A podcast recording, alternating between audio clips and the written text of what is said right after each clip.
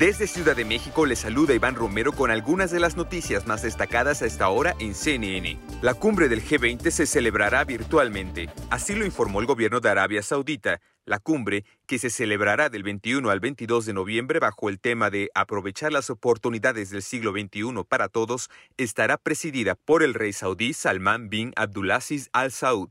La reunión virtual se enfocará en proteger vidas y restaurar el crecimiento, abordando las vulnerabilidades descubiertas durante la pandemia y sentando las bases para un futuro mejor. Cuenta regresiva para el primer debate presidencial entre Trump y el candidato demócrata Joe Biden. El presidente Donald Trump y el ex vicepresidente Joe Biden se verán las caras este martes por la noche en la ciudad de Cleveland, Ohio.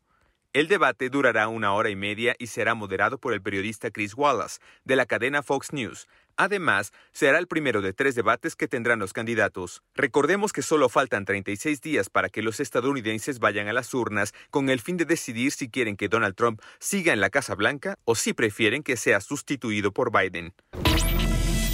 TikTok seguirá en tiendas de apps en Estados Unidos. Un juez federal determinó que TikTok podrá evitar, por el momento, la prohibición en el país y podrá seguir siendo descargada en las tiendas de apps. El magistrado aprobó el pedido de la compañía para bloquear temporalmente de la medida impulsada por el presidente Donald Trump. Estamos trabajando en un nuevo podcast y como eres parte de nuestra audiencia queremos saber tu opinión. Visita la página cnne.com diagonal podcast encuesta para escuchar un adelanto y compartir tus comentarios. Desde Ciudad de México les informó Iván Romero. Sigan conectados e informados a través de cnne.com.